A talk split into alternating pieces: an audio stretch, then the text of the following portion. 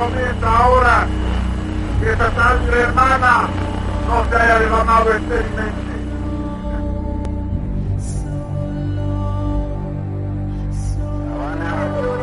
Una amenaza latente, un miedo tal vez, es de los francotiradores que apunten hacia la columna.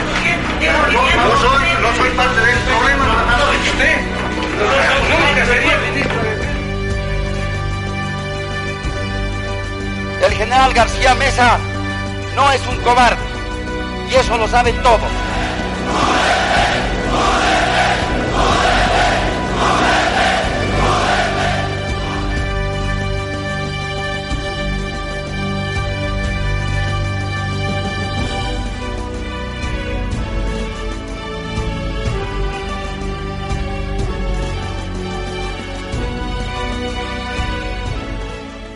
La relación de nuestro país con sus recursos naturales ha sido una relación conflictiva, sobre todo por lo que estos han significado para la economía, la sociedad, el presente y el futuro del país, y en general por la cantidad de frustraciones que el ciudadano siente después de haber conocido la historia de esos recursos naturales.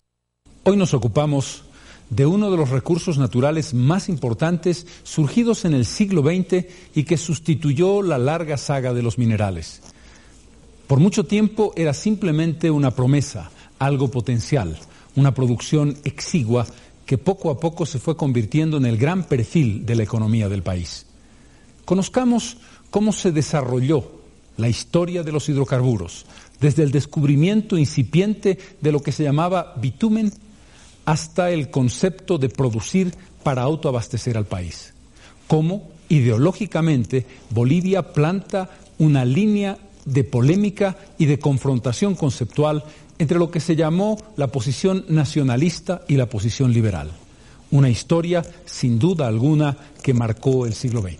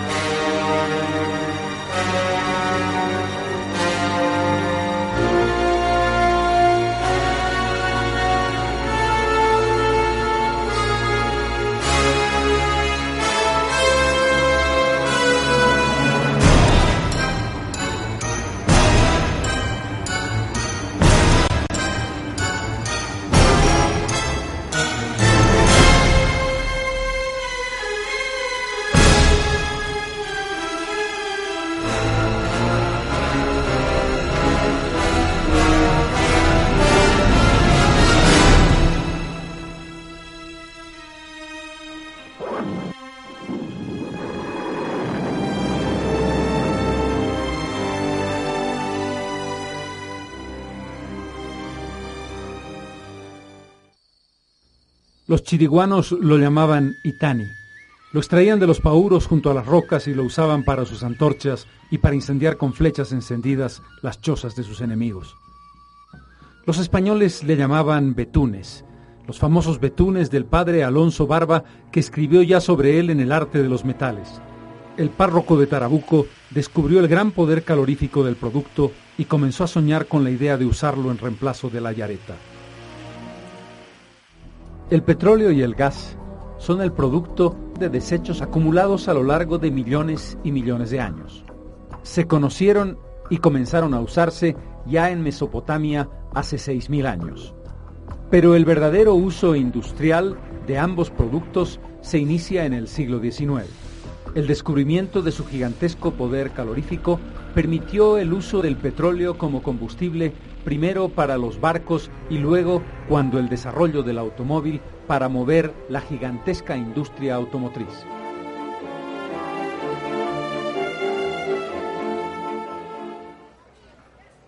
En la segunda mitad del siglo XIX comienzan a iluminarse varias ciudades de América del Norte con la distribución a través de pequeños gasoductos del gas natural.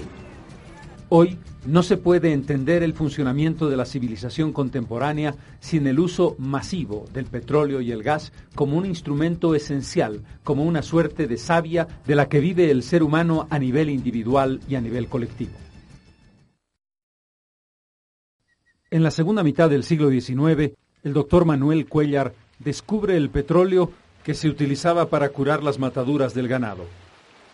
Tenía un extraño olor a querosén, el nombre con el que en esa época se denominaba el petróleo. Cuellar envasó el líquido tornasolado como una nata y lo llevó a Sucre, desde donde lo remitió a Estados Unidos para su análisis. A principios del siglo XX, crea la primera empresa para la explotación del petróleo, la Incahuasi Petroleum Syndicate. Cuellar interesó al propio Simón Patiño que invirtió 60.000 libras esterlinas y se hizo la primera perforación cerca de Charagua. Comenzaba la increíble y larga historia del petróleo boliviano. Allí están pioneros como Luis Labadén Reyes o Miguel Velasco, el padre de la refinación del petróleo, pero son todavía los primeros pasos a tientas. Entre 1902 y 1920 se habían concedido para la explotación de petróleo nada menos que 3.7 millones de hectáreas a particulares. El primer paso, sin embargo, en serio, se da el 28 de febrero de 1920 al dictar una disposición que fue el hito más importante. A través de un instrumento legal, el gobierno de José Gutiérrez Guerra concede una superficie de un millón de hectáreas en Santa Cruz, Chuquisaca y Tarija a la empresa estadounidense Richmond Levering Company. Ya desde entonces, un senador vinculado al nacionalismo, Abel Iturralde, conocido como el Centinela del Petróleo, objeta el contrato y la concesión a la Richmond.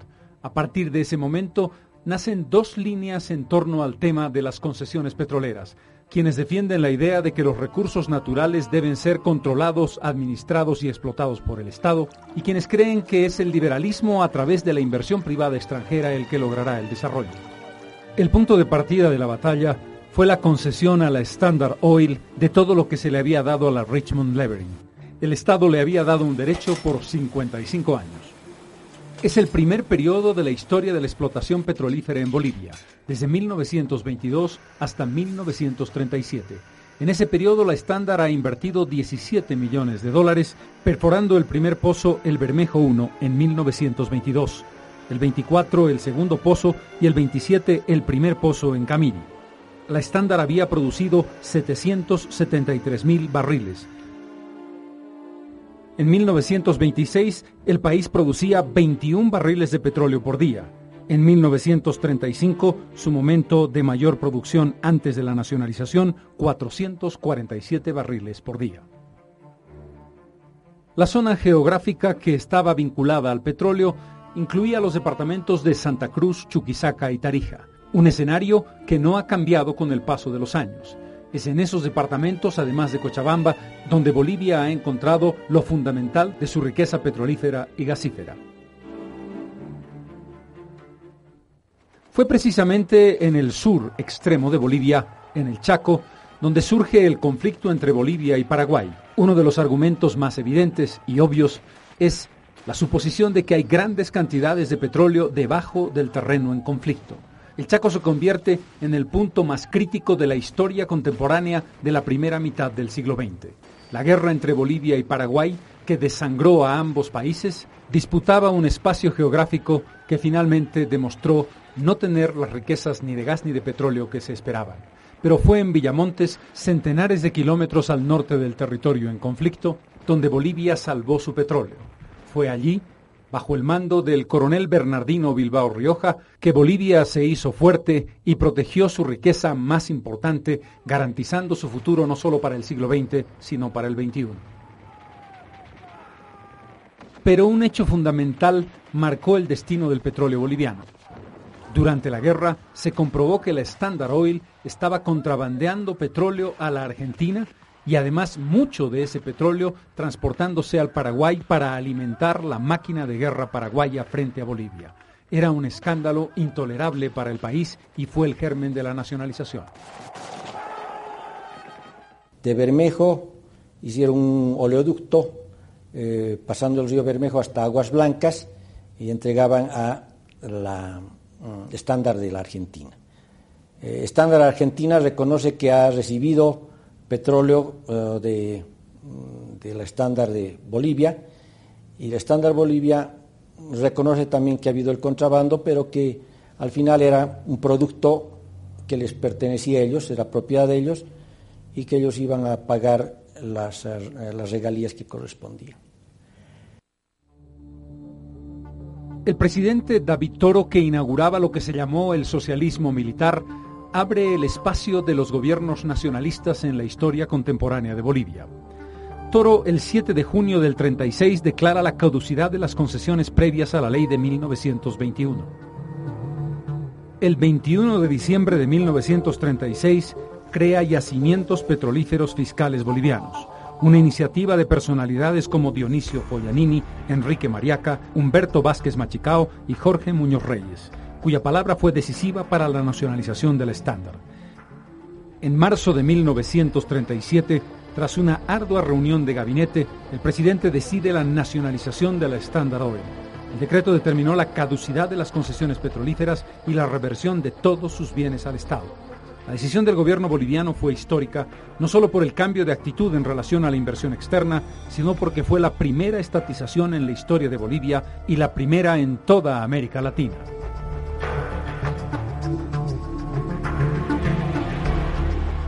Fueron precisamente los bienes nacionalizados del estándar los que fortalecieron a Yacimientos, pues esa reversión le permitió un camino cuyo impulso y gravitación en la economía comenzó seriamente en los años 50.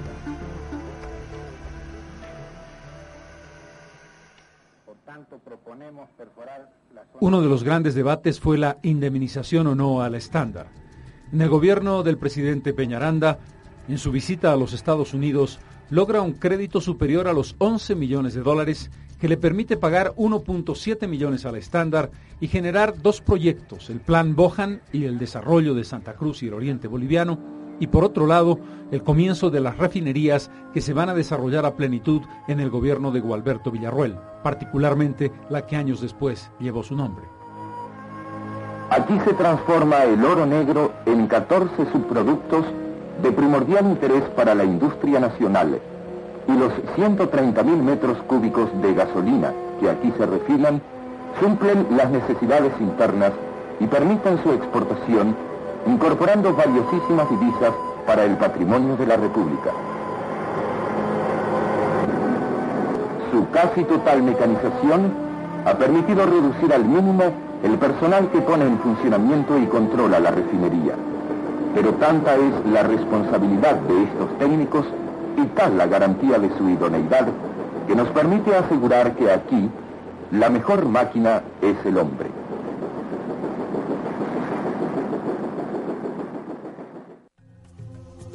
En 1937, año de la nacionalización, el país produce 115 barriles por día. En 1952, el año de la Revolución Nacional, el país está produciendo 1.440 barriles diarios. La Revolución de 1952 le da un gran impulso a yacimientos. Es parte de ese emblemático concepto del Estado poderoso. Por una parte, Comibol, el gran superestado nacional, y por otro lado yacimientos que va a fortalecerse precisamente con una significativa transferencia de fondos de la empresa de la minería para darle un impulso al desarrollo del petróleo. El salto tecnológico del nuevo yacimientos se refleja de este modo delicioso en un cortometraje de Jorge Ruiz llamado Los Primeros.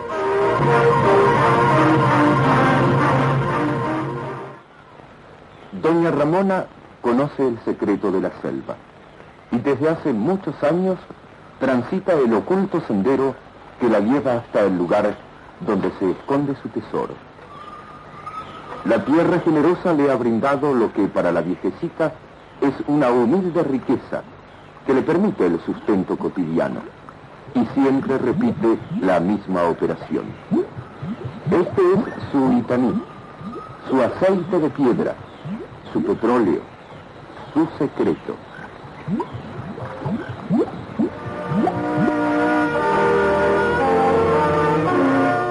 Pero lo que doña Ramona ignora es que su sendero es ensanchado por una picada y que tras los machetazos del hombre de la tierra avanza una brigada de geólogos petroleros.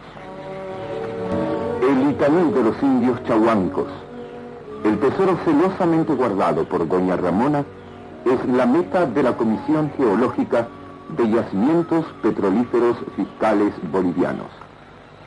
Los técnicos hacen el relevamiento topográfico, estudian la naturaleza de las rocas y exploran minuciosamente el terreno para indicar la posibilidad de la existencia de yacimientos. Pero este puñado de hombres esforzados no está solo en la selva.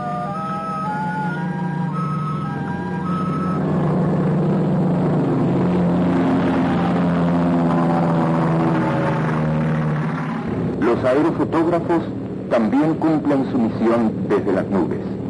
Con un personal altamente especializado y costosos equipos, se hicieron toma a toma 36.000 kilómetros cuadrados de aerofotogrametría en todo el Chaco, Bermejo y en zonas de Santa Cruz y Caupolicán.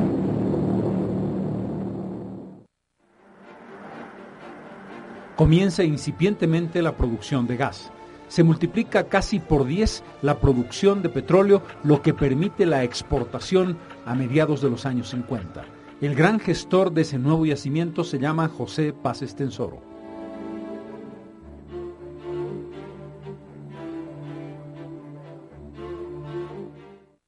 Pero la época de oro es la de los años 50. Bolivia se vuelve autosuficiente en la producción de petróleo e inclusive tiene saldos que son exportados son exportados a la Argentina a través de un, oleoducto que se construye que va desde Camire a, Yacuiba. Eh, comienzan eh, a tener eh, mayores recursos propios y yacimientos y comienza el repunte. En este contexto podemos hablar ya de la capital del petróleo del país, Camiri no solamente porque es en la región donde se están produciendo y explotando los mayores y más importantes pozos, sino porque allí se va a generar una élite de técnicos e ingenieros que van a desarrollar lo mejor de yacimientos en esos años. Pero el crecimiento de la empresa es mayor que su propia capacidad de inversión, y entonces surge uno de los momentos más polémicos del proceso revolucionario. Estatismo sí, inversión extranjera sí. ¿Es posible la ecuación? Se resuelve con el llamado Código Davenport, primero como decreto en 1955, luego ratificado en el Parlamento en 1956, promulgada por el gobierno de Siles Suazo. El código otorgaba amplias facilidades a los inversionistas a cambio de una regalía del 11% al Estado que podía reducirse según el caso y un impuesto sobre utilidades del 30%. Esto fue considerado en un editorial del New York Times como el convenio más liberal de la época en el mundo entero. Y en esa época ya las eh, condiciones entre empresas y estados eran del 50%. 14 empresas extranjeras entran en los campos bolivianos y reciben concesiones en 14 millones de hectáreas. Solo dos de ellas tienen éxito. La más importante, la Bolivian Gulf Oil, subsidiaria de la Gulf Oil Company. El debate se reaviva y desde la izquierda las críticas contra el MNR en este tema son virulentas. Mientras tanto, surge el poder regional basado precisamente en la idea de las regalías que tuvo su origen en un decreto del presidente Bush de 1938. El crecimiento notable del Oriente tuvo mucho que ver con la lucha sostenida por los cívicos cruceños bajo el liderazgo de Melchor Pinto Parada, que forzaron al gobierno a que las regalías del 11% que pagaba la GALF fueran directamente al departamento de Santa Cruz. Entre el 57 y el 59 se produjeron problemas muy serios como producto de enfrentamientos armados con dura represión gubernamental y algunos muertos y heridos. Finalmente Santa Cruz ganó la batalla y logró las regalías para sí. El 21 de diciembre del 59 una ley que interpreta la ley de Bush, reconoce los ingresos de las regalías para Santa Cruz y por extensión para todos los departamentos productores de hidrocarburos en años sucesivos. Si en 1956 la producción diaria era de 8.746 barriles por día, En 1964, el país producía 8.986 barriles por día, lo que había permitido la construcción de un oleoducto de exportación hacia Arica y de otro oleoducto de exportación hacia la Argentina. Fue gracias al proceso revolucionario que Bolivia comenzó por primera vez en su historia a exportar hidrocarburos. La mirada liberal de principios de siglo, con gigantescas concesiones a la Standard Oil, la nacionalización del petróleo por el presidente Toro, el camino de la nacionalización de las minas que era un emblema y el fortalecimiento de yacimientos, culmina en la propia revolución con el famoso Código Davenport un código que va a colocar nuevamente en el tapete el debate entre liberales y nacionalistas en torno a nuestros recursos naturales y en particular a los hidrocarburos. Sería una larga historia de conflictos que le costaría mucha sangre al país.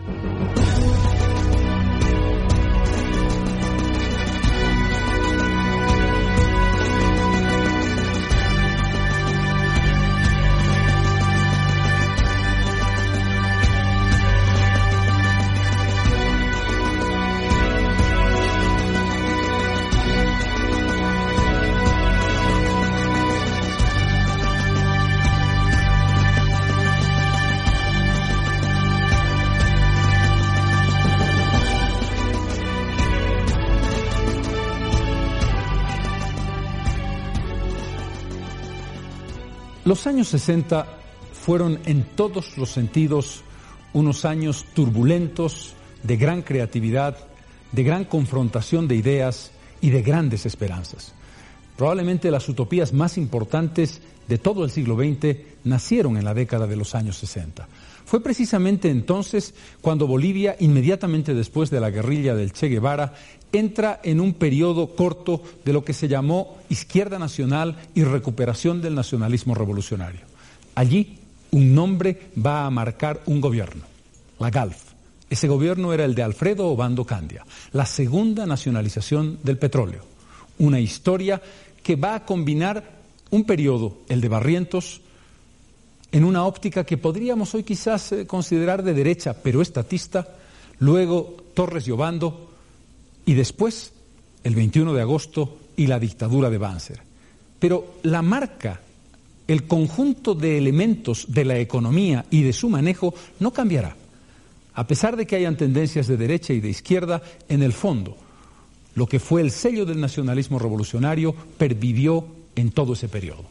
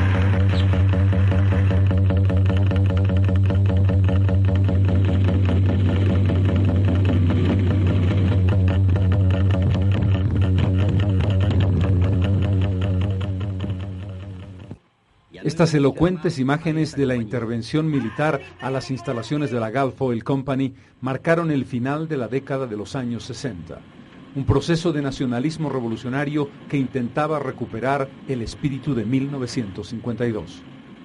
Pero los años 60 comenzaron de otra manera. Cuando las Fuerzas Armadas toman el poder a la caída del doctor Pastensoro a partir del 64. Una está representada por el general Barrientos, que era una postura ideológica de total apertura, de lo que ahora se llama un neoliberalismo, aunque era un neoliberalismo con muchos ribetes estatizantes. Y la otra línea era la del general Obando, que estaba más vinculada al MNR de la, de la primera época, era también una línea estatizante de defensa de los recursos naturales era una línea más independiente, sobre todo más independiente de los Estados Unidos, que es el poder hegemónico en el continente. En el comienzo de los años 60, Bolivia se ve a sí misma como un país esencialmente minero, pero apunta ya a un desarrollo significativo de la producción de hidrocarburos.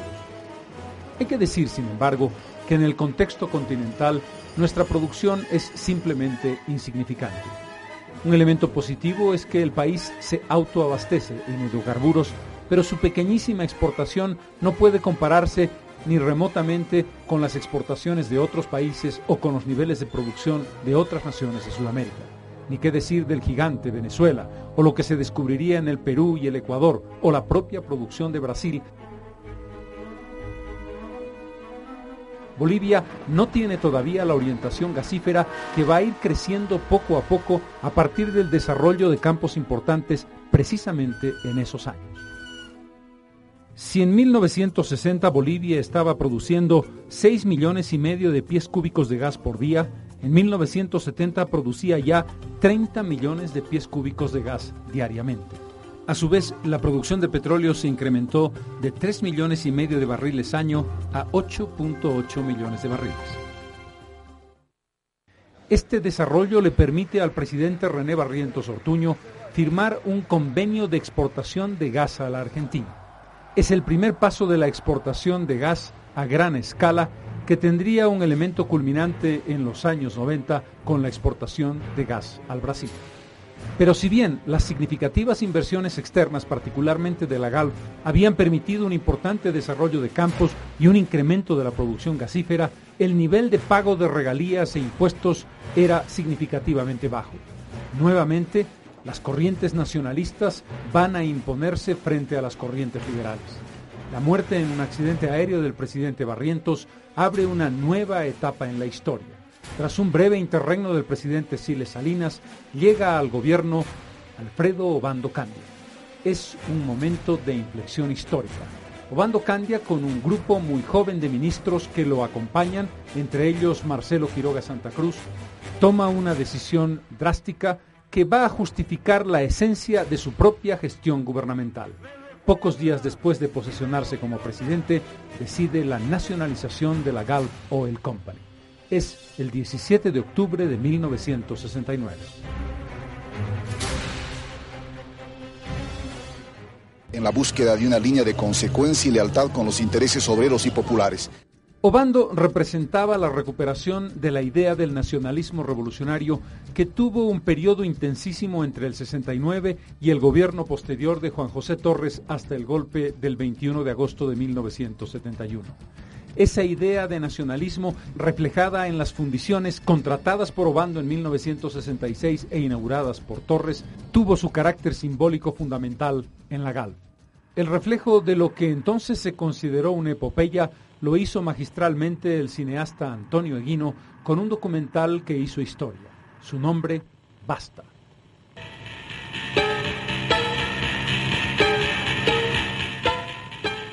Tú asesina doméstica, tú, asesina extranjera, tú, conspiradora internacional, tú, conjunto de vándalos y ladrones de este continente, sal de Sudamérica.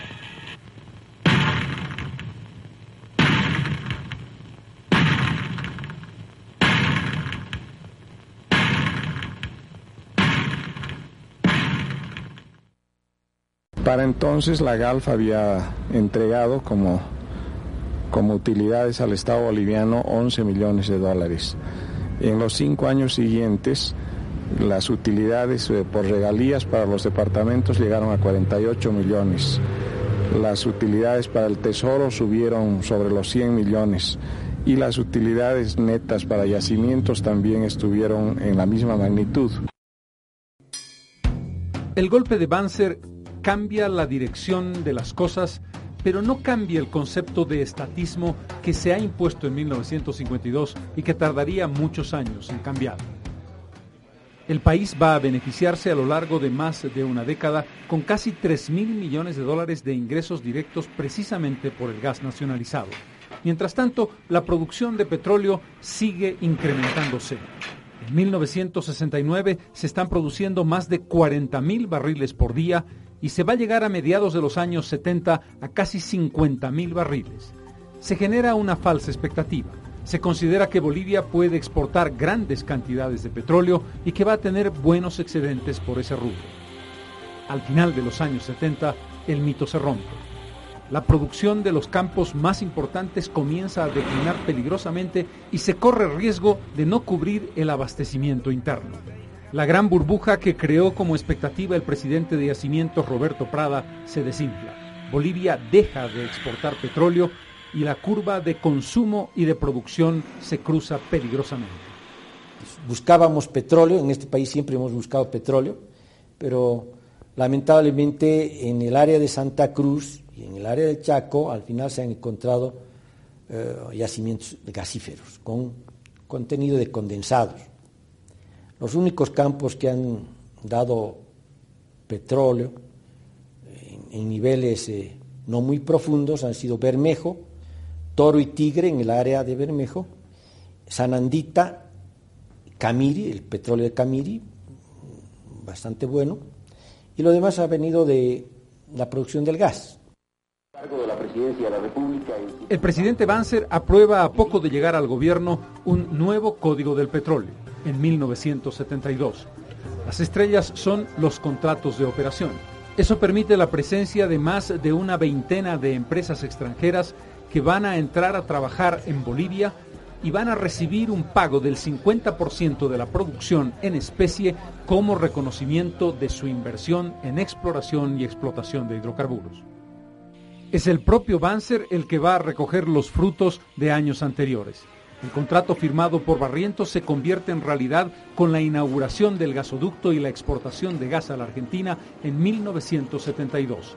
Durante 27 años Bolivia exporta gas a la Argentina. En algún momento llega a recibir 4.4 dólares por millar de pies cúbicos exportados. En un momento negativo está muy por debajo de un dólar por cada millar de pies cúbicos. Bolivia ha recibido por ese concepto y en ese tiempo 4.562 millones de dólares. Es en esta etapa de gobierno que se llevan adelante dos emprendimientos fundamentales. La ampliación muy significativa de la refinería original inaugurada en los años 40 es Valle Hermoso, en Cochabamba, con nombre de Gualberto Villarruel, una refinería con capacidad para refinar 25.000 barriles y la posibilidad de producir aceites derivados. También se lleva adelante la construcción de la refinería de Palmasola en Santa Cruz con capacidad de refinar 15.000 barriles. Es un salto muy significativo de avance tecnológico y de procesamiento interno del petróleo. La impronta del Estado del 52 no había terminado. Los gobiernos militares de diverso signo, izquierda y derecha, continuaron con el concepto del estatismo y tuvieron su punto más alto de euforia en la nacionalización del gas con la que se culminó la década de los años 60.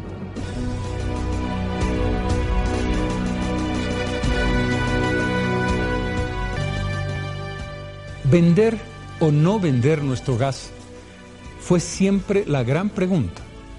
Parece, una vez vistos los hechos, que era una pregunta sin sentido, pero tenía un profundo contenido ideológico.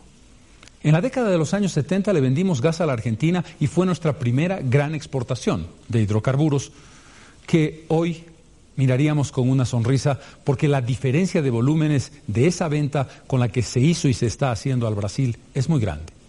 Pero, ¿cómo se logró vender gas a Brasil? Fue un camino tortuoso, zigzagueante, difícil. Esa ideología nacional revolucionaria planteaba el concepto de que no teníamos reservas suficientes, de que había que industrializar internamente y de que vender el gas era enajenar un recurso estratégico. Los otros, quienes defendían que la venta del gas le iba a dar grandes ingresos al país e iba a lograr soportar una buena parte del Tesoro General de la Nación, lucharon permanente y denodadamente para conseguir finalmente la firma de un contrato de venta de gas al Brasil. Es una historia, como ustedes verán, que tiene muchos episodios, varios gobiernos y varias confrontaciones. Simultáneamente llega un nuevo periodo económico, el que se definió como neoliberalismo inmediatamente después de la reapertura democrática, el 21060 en 1985, y sobre todo el proceso de reformas que hiciera el primer gobierno de Gonzalo Sánchez de Lozada, con una palabra, quizás la palabra más polémica de las últimas décadas, la capitalización.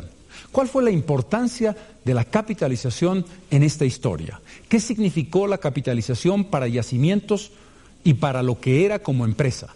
¿Qué representó desde el punto de vista de la economía del petróleo y del gas? Es lo que veremos en este tercer bloque de nuestro programa.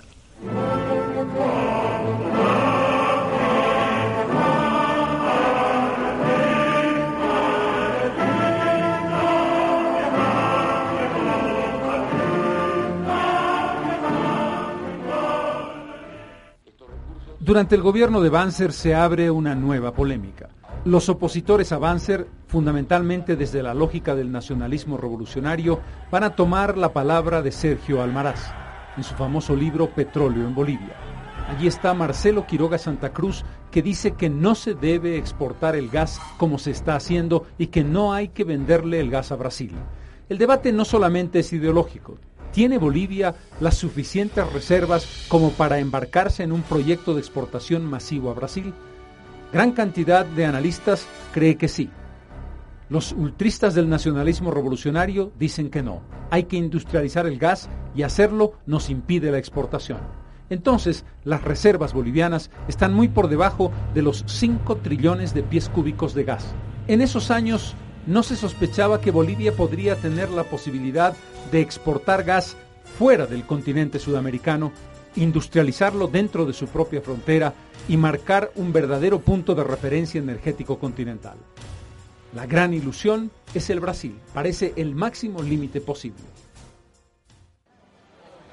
El primer esfuerzo lo hace Hugo Banzer cuando firma un preacuerdo con el presidente Ernesto Geisel en 1974 se habla de exportar 240 millones de pies cúbicos de gas por día, más la generación de un polo petroquímico y termoeléctrico en la frontera entre Bolivia y Brasil. Es solamente una ilusión. Ni siquiera la fuerza férrea del dictador puede hacer efectivo el contrato y eso queda simplemente en palabras. Vendría luego una larga secuela de acuerdos bilaterales.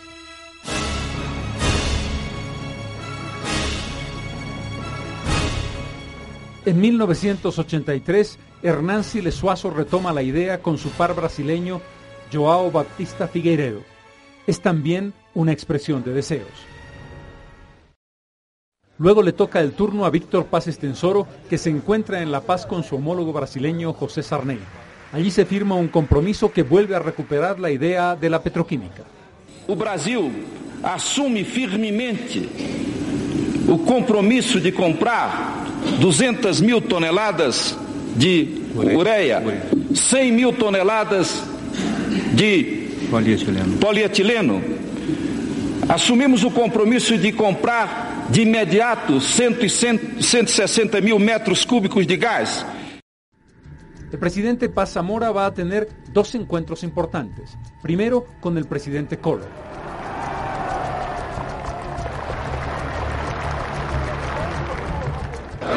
tudo aquilo que nós iremos fazer em prol do desenvolvimento dos nossos países e em benefício dos nossos povos. Después, con el presidente Itamar Franco. Allí finalmente se llega a un acuerdo para la construcción de un gasoducto entre Bolivia y Brasil. Hay dos dificultades. El tamaño del gasoducto es demasiado mezquino y el precio del gas favorece demasiado al Brasil. En tanto, está a punto de concluir el acuerdo de venta de gas boliviano a la Argentina que tiene como fecha límite 1992. Argentina le debe demasiado dinero a Bolivia por el gas que ha consumido y no ha pagado. La solución fácil se llama borrón y cuenta nueva.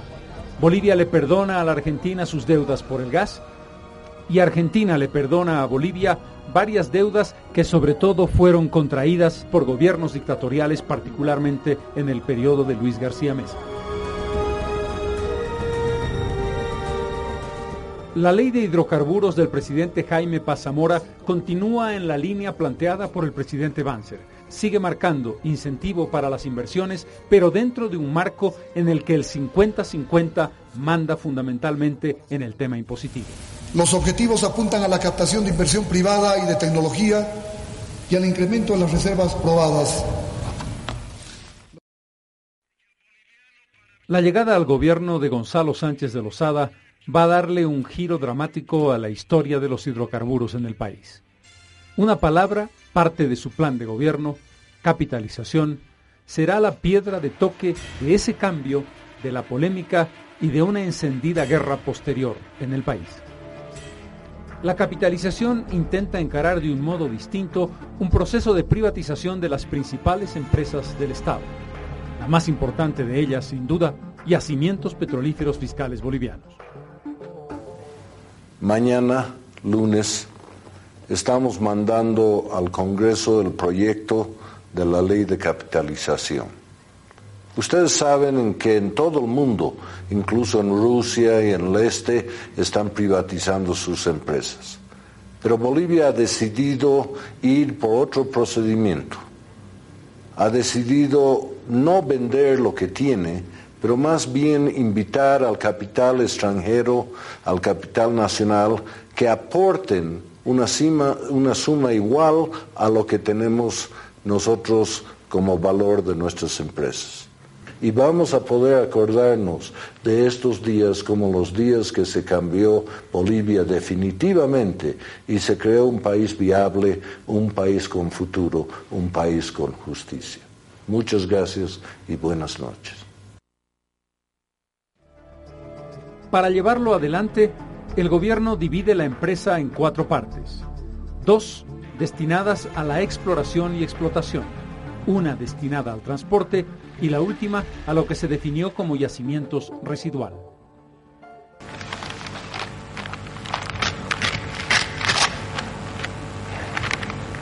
La señora notaria procede a extraer el sobre número 2.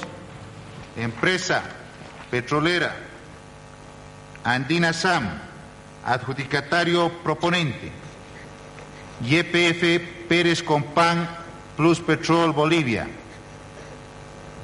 Monto, 264 millones 777 mil 021. Con 263 millones 500 mil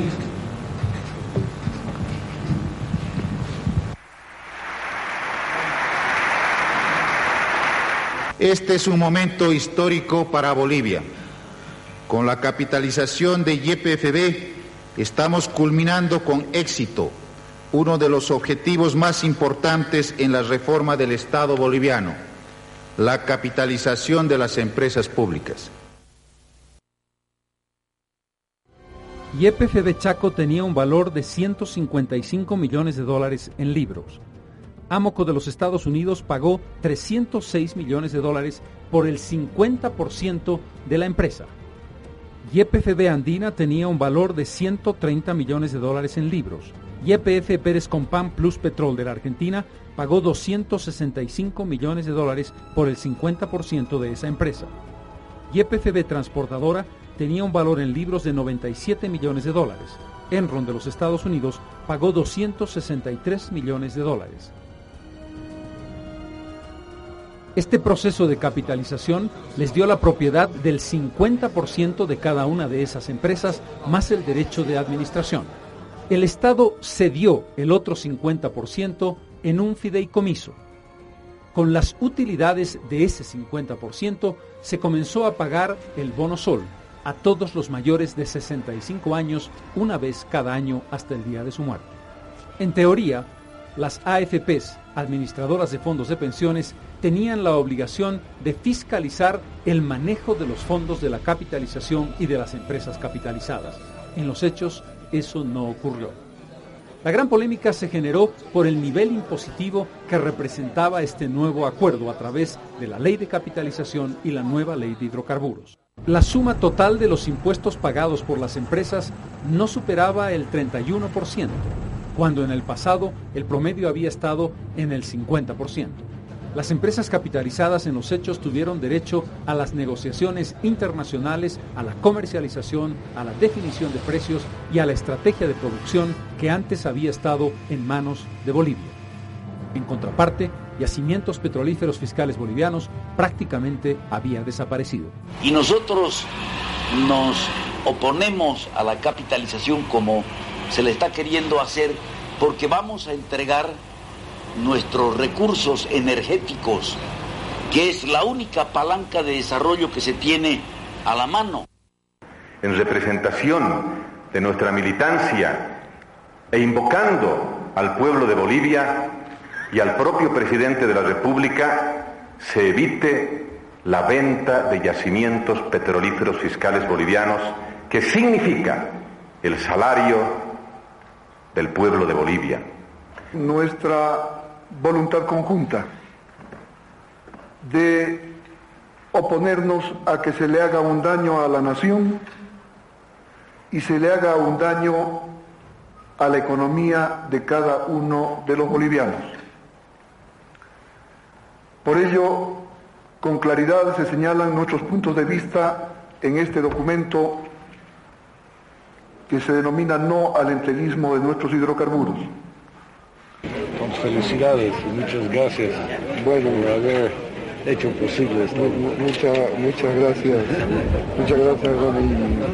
Bueno, es un, un proyecto más que vinculan en la continuidad nuestras dos gestiones. Así es, ¿Ah? así es. Mucho. Muy bueno. Qué muchas gracias. Felicitaciones.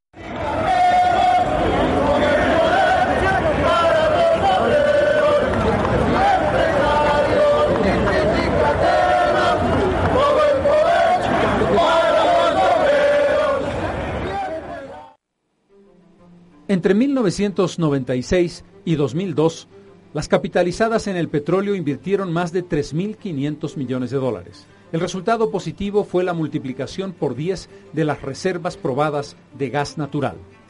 De menos de 5 trillones de pies cúbicos en 1996, Bolivia certificó el año 2002 27 trillones de pies cúbicos de reservas probadas y casi 25 trillones de pies cúbicos de reservas probables, en la mayor reserva de gas natural libre de América del Sur. Desde los acérrimos críticos a la capitalización vino el concepto de que grandes exploraciones hechas por yacimientos fueron tomadas por las empresas privadas y de ese modo tan rápidamente se encontraron campos como San Alberto. En realidad, los niveles profundos del Huamampampa y del Santa Rosa, que están más o menos unos 4.500, 5.000 metros de profundidad, fueron descubiertos por yacimientos, entraron en el Huamampampa 37 metros dentro de la arena saturada con gas y por la sísmica se sabía que tenía más de 100 metros. Pero ese pozo costaba 19 millones de dólares. En esa época a Yacimientos le daba el presupuesto general de la nación, sí, como presupuesto para Yacimientos, solo para exploración, 16 millones de dólares para todo el país.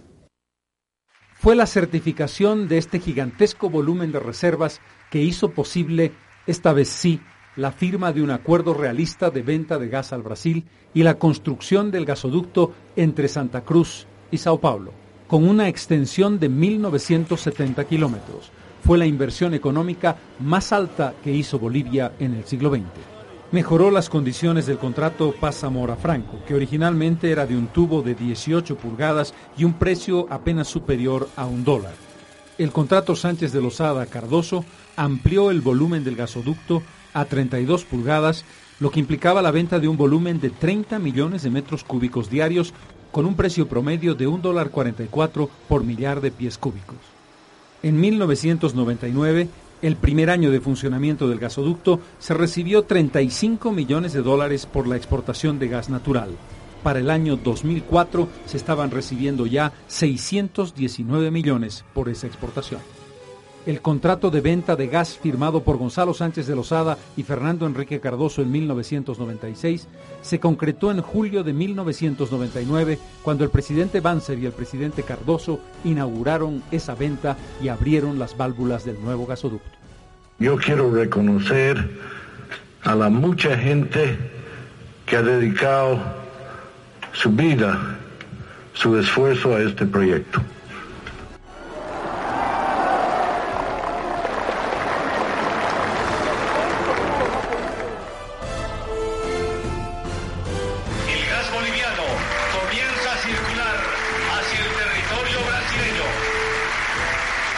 Esta obra configura uma etapa decisiva na progressiva consolidação de uma nova matriz energética na América do Sul, no contexto da integração regional.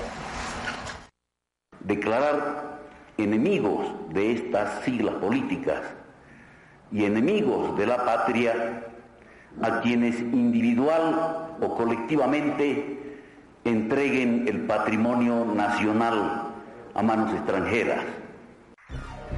Irónicamente, en el segundo gobierno de Hugo Banzer Suárez, en el que participaban ADN, el MIR, Condepa, NFR y UCS, se llevó adelante la privatización pura y dura de las refinerías, quienes criticaban duramente el proceso de capitalización que había dejado el 50% en manos de un fideicomiso, entregaron el 100% de las refinerías a empresas privadas. Ni un solo centavo de esos 130 millones recibidos quedó después de su gasto en el Tesoro General de la Nación. Si bien Bolivia es esencialmente un país productor de gas, los líquidos asociados permitieron también un crecimiento significativo de las reservas de petróleo. Si en 1996 las reservas eran de 178 millones de barriles, en el año 2002 ascendieron a 929 millones de barriles. Bolivia se convertía entonces en un elemento central del desarrollo energético del continente sudamericano y podía definir las políticas energéticas a partir de sus grandes riquezas. Pero a fines del siglo XX, ¿dónde se encontraban esas gigantescas reservas de gas y petróleo? En el gas, Tarija tiene el 87% de las reservas del país, Santa Cruz el 9%, Cochabamba el 2%, y Chuquisaca el 1%. En petróleo, Tarija tiene el 82% de las reservas, Santa Cruz el 10%, Cochabamba el 7% y Chuquisaca el 1%.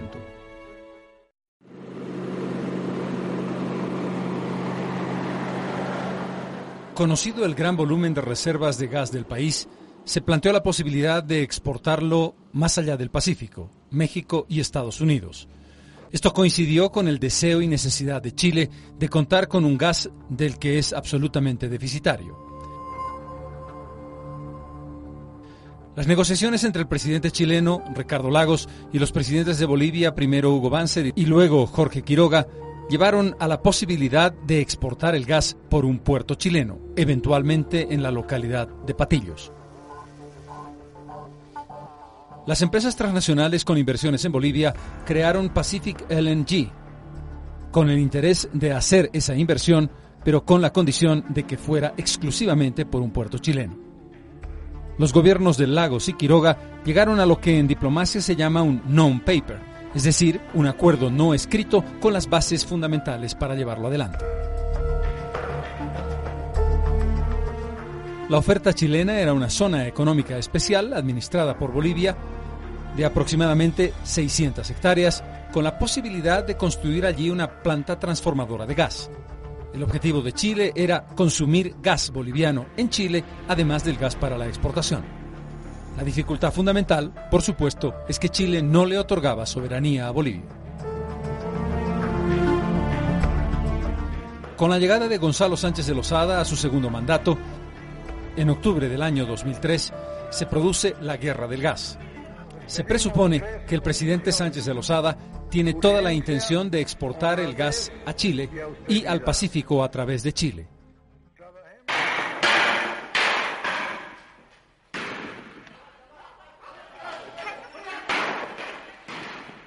El resultado, 67 muertos, la renuncia del presidente y el fin del proyecto que había propuesto Lagos a su colega Quiroga. Esta crisis dio lugar a la llamada Agenda de Octubre. Uno de los puntos fundamentales era un cambio radical en la política de recursos naturales. El presidente plantea entonces la necesidad de un referéndum para consultarle al país. La demanda de la sociedad boliviana ha sido un referéndum vinculante y la respuesta del presidente Carlos Mesa es el compromiso de llevar adelante un referéndum vinculante.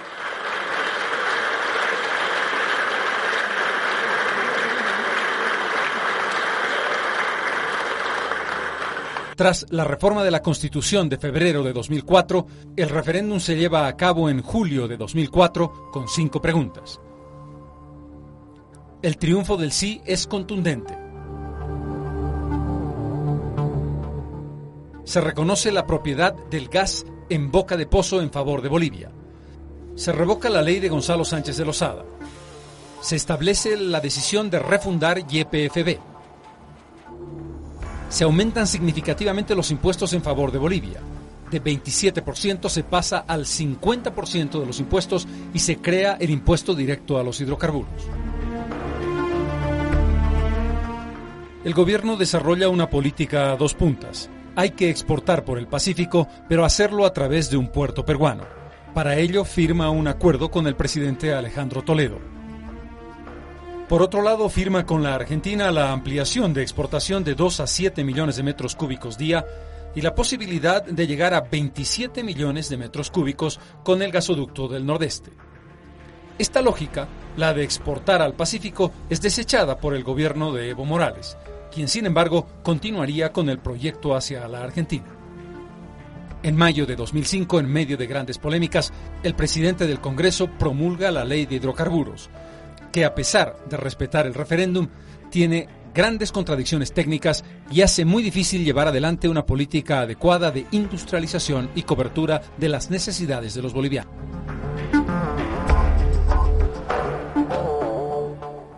Con la llegada a la presidencia de Evo Morales el año 2006, se produce un salto adicional. Llegó ese día esperado, ese día histórico como es primero de mayo para nacionalizar todos los recursos naturales, empezando ahora, hoy día, por los hidrocarburos y por el gas natural. El primero de mayo de ese año, el presidente establece un decreto que él denomina como nacionalización, aunque ninguna de las empresas transnacionales que trabajan en Bolivia deja el país, como ocurrió en 1969, cuando se nacionalizó la Gulf Oil Company. En realidad, de lo que se trata es de un incremento de los impuestos que pasan de algo más del 50% a casi el 62% en favor de Bolivia, lo cual coincide con una gran bonanza de los precios internacionales del petróleo. La historia del gas en el país está todavía escribiéndose. A partir de 2004 se ha producido una recuperación de los intereses del país y de los impuestos en favor de Bolivia. Lo que hay que desarrollar ahora es una política de industrialización que favorezca a los bolivianos, resolver problemas como el déficit de diésel, la falta de acceso al gas natural domiciliario y la escasez que todavía el país está viviendo en un tema tan sensible como la energía.